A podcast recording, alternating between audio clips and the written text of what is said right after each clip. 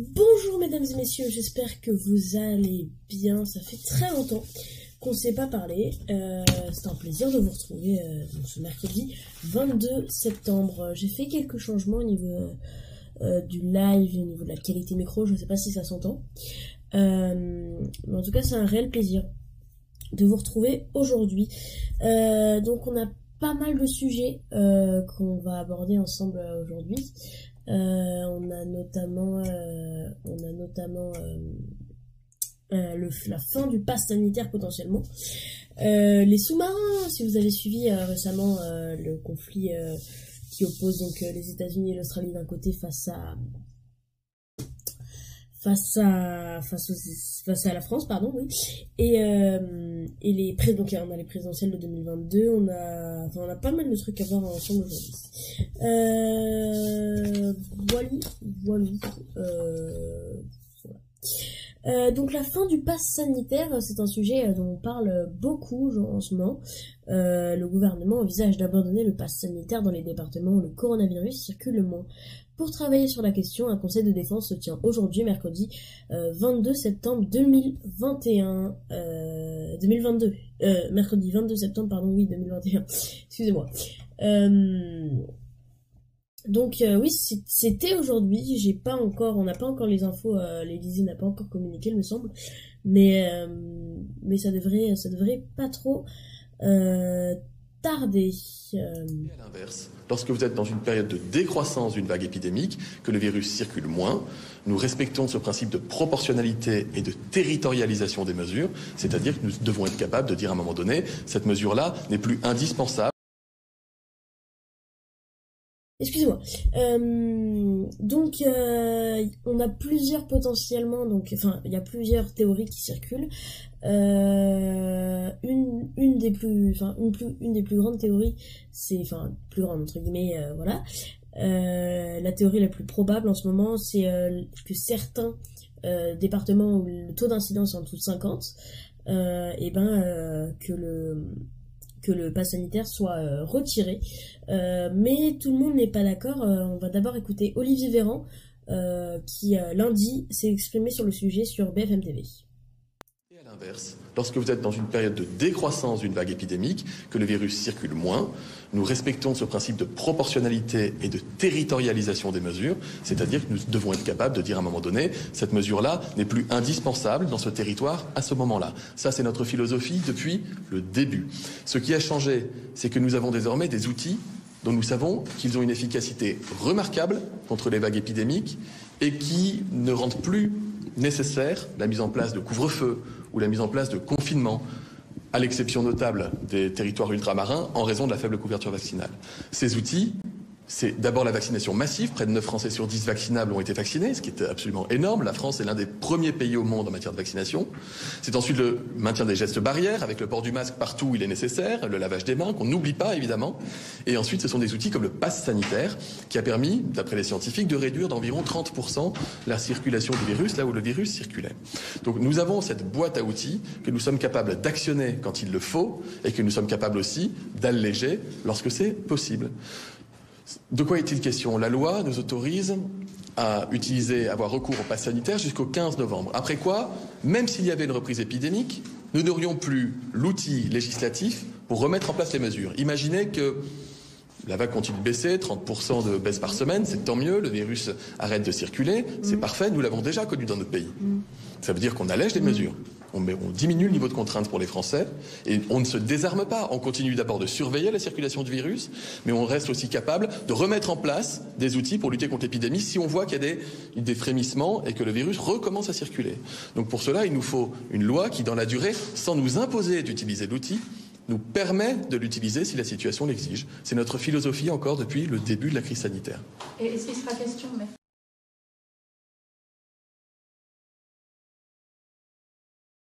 Euh, donc voilà, c'était Olivier Véran euh, qui, euh, qui donc s'est exprimé lundi. bar, restaurant, cinéma et plein d'autres.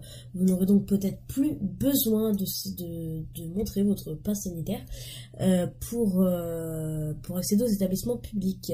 Face donc aux indices épidémiques encourageants dans de nombreux départements, le gouvernement laisse entendre qu'un pass sanitaire territorialisé pardon pourrait bientôt voir le jour. Une info qui ne plaît pas à tout le monde, notamment pour Catherine Hill, une, une une épidémiologiste reconnue. On l'écoute tout de suite. Euh. Parce que les gens vont aller tranquillement dans le département d'à côté, sinon pas de passe vaccinal ou s'ils ne veulent pas se faire vacciner, et ils vont contaminer autour d'eux dans les restaurants, dans les cinémas, etc. Donc ça, ça, ne va pas du tout marcher. C'est juste une erreur monumentale.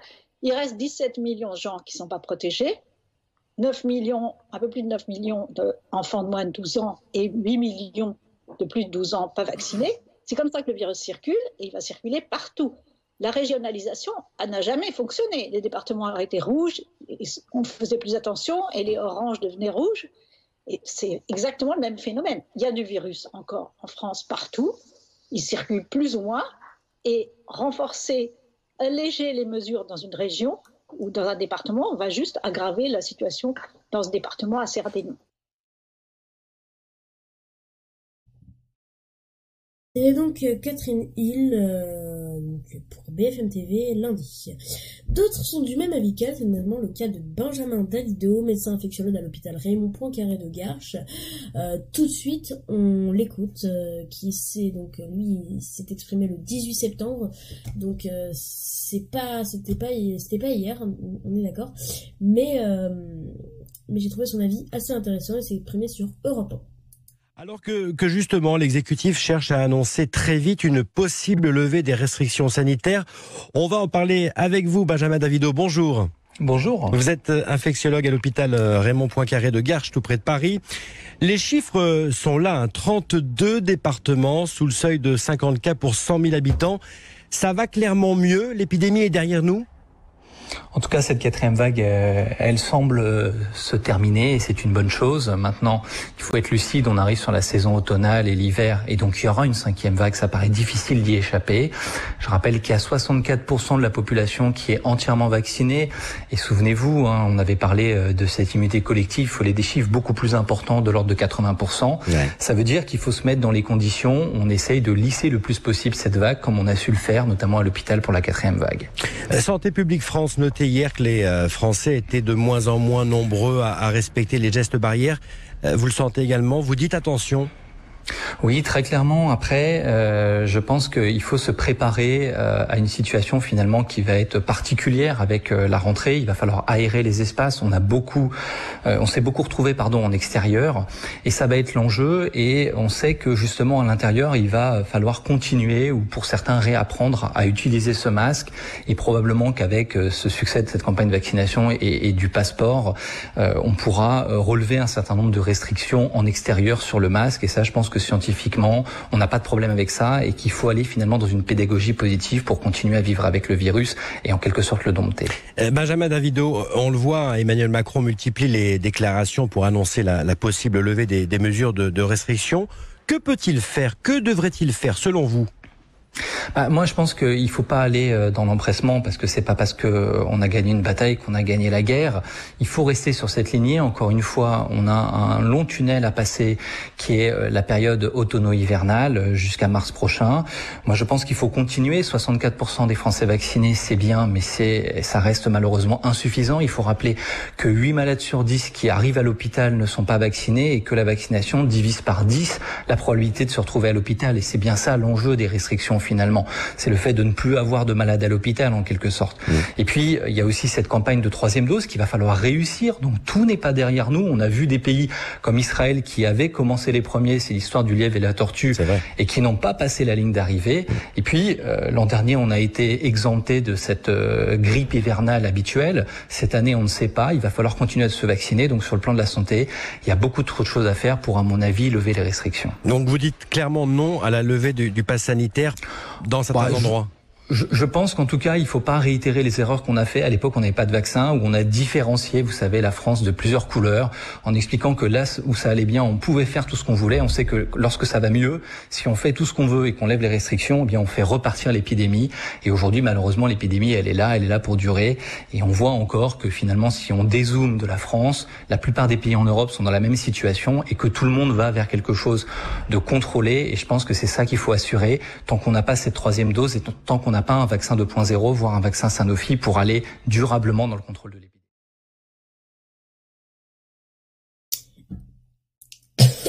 Pardon. Euh, je précise quand même cet enregistrement il date du 18 septembre 2021, donc euh, il y a certains, euh, certaines informations euh, qui ne sont pas totalement à jour, comme par exemple les 86% je crois de Français les 66% de personnes vaccinées, de Français vaccinés, alors qu'on est maintenant autour des, enfin on est beaucoup plus quoi. Je crois qu'on est autour des 75%. donc pour les départements euh, qui euh, ne seraient pas, enfin qui seraient euh, exemptés de passe sanitaire, on peut citer l'Aube, le Calvados, la Creuse ou même la Charente-Maritime. donc voilà, c'était ce Attendez, on me signale à l'instant que les informations euh, de l'Elysée de tout à l'heure viennent de tomber. Le masque dans l'école primaire sera enlevé le 4 octobre. Donc euh, pour tous les pour tous les primériens, j'ai envie de dire, hein, pour tous les, enfants qui sont dans les écoles primaires euh, et qui sont pardon, j'ai oublié de le préciser, qui sont dans, dans des départements où le taux d'incidence est inférieur à 50, donc typiquement pas le département de Paris, le pass sanitaire, le pass sanitaire, le masque pourra être retiré dans les, dans les écoles. Euh, sinon, le pass sanitaire reste maintenu dans tous les autres départements. Euh, donc, euh, bah, pour l'instant, on a besoin de tous les, de tous les départements, enfin, du pass sanitaire pour tout. donc, on donne raison à enfin, pardon, à Catherine Hill et à Davido et à Benjamin Davido, pardon. deuxième, deuxième sujet de ce, ce mercredi. Je pense que vous l'avez entendu passer car euh, c'est un des sujets qui, euh, qui remue, euh, un petit peu tout le monde en ce moment. L'affaire qui a fait beaucoup de bruit ces derniers temps, le conflit qui oppose l'Australie et les États-Unis d'un côté et de l'autre la France. Bien sûr, je veux parler du conflit des sous-marins.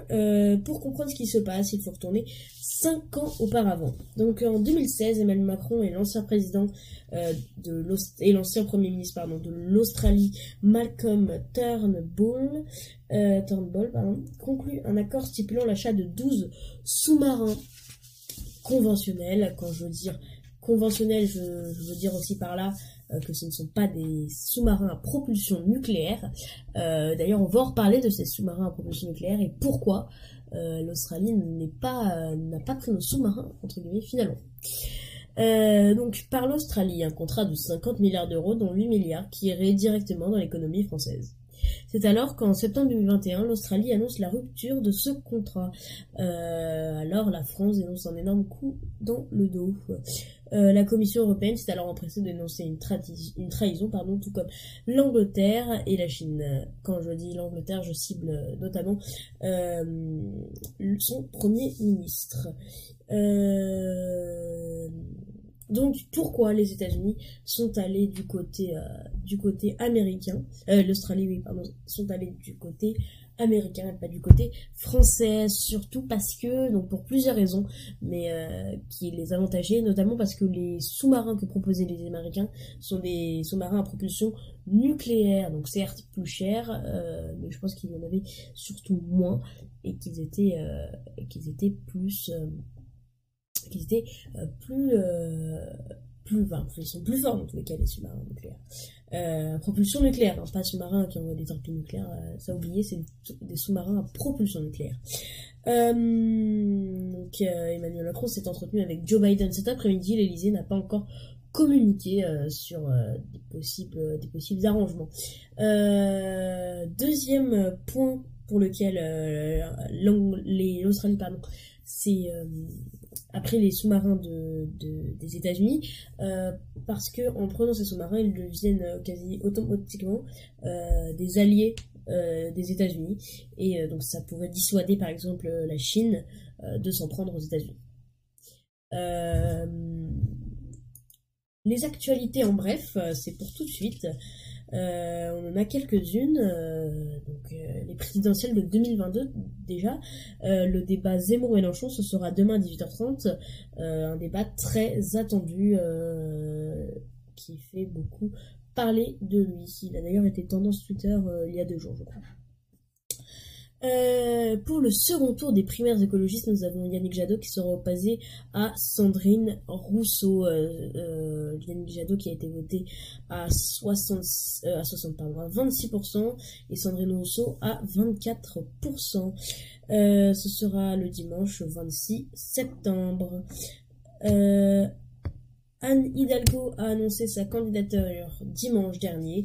Elle a d'ailleurs tout de suite fait savoir mardi euh, qu'elle souhaiterait euh, faire, euh, faire, baisser la vitesse maximum de l'autoroute à 110 km/h, mais face au mécontentement des électeurs, elle dément. C'était hier, mardi 21 septembre, ça faisait 20 ans euh, exactement 20 ans que l'accident de l'usine de Toulouse euh, s'est passé. Euh, l'accident de Toulouse, c'était lorsqu'une usine a eu un dysfonctionnement et a explosé. c'était un... C'était un...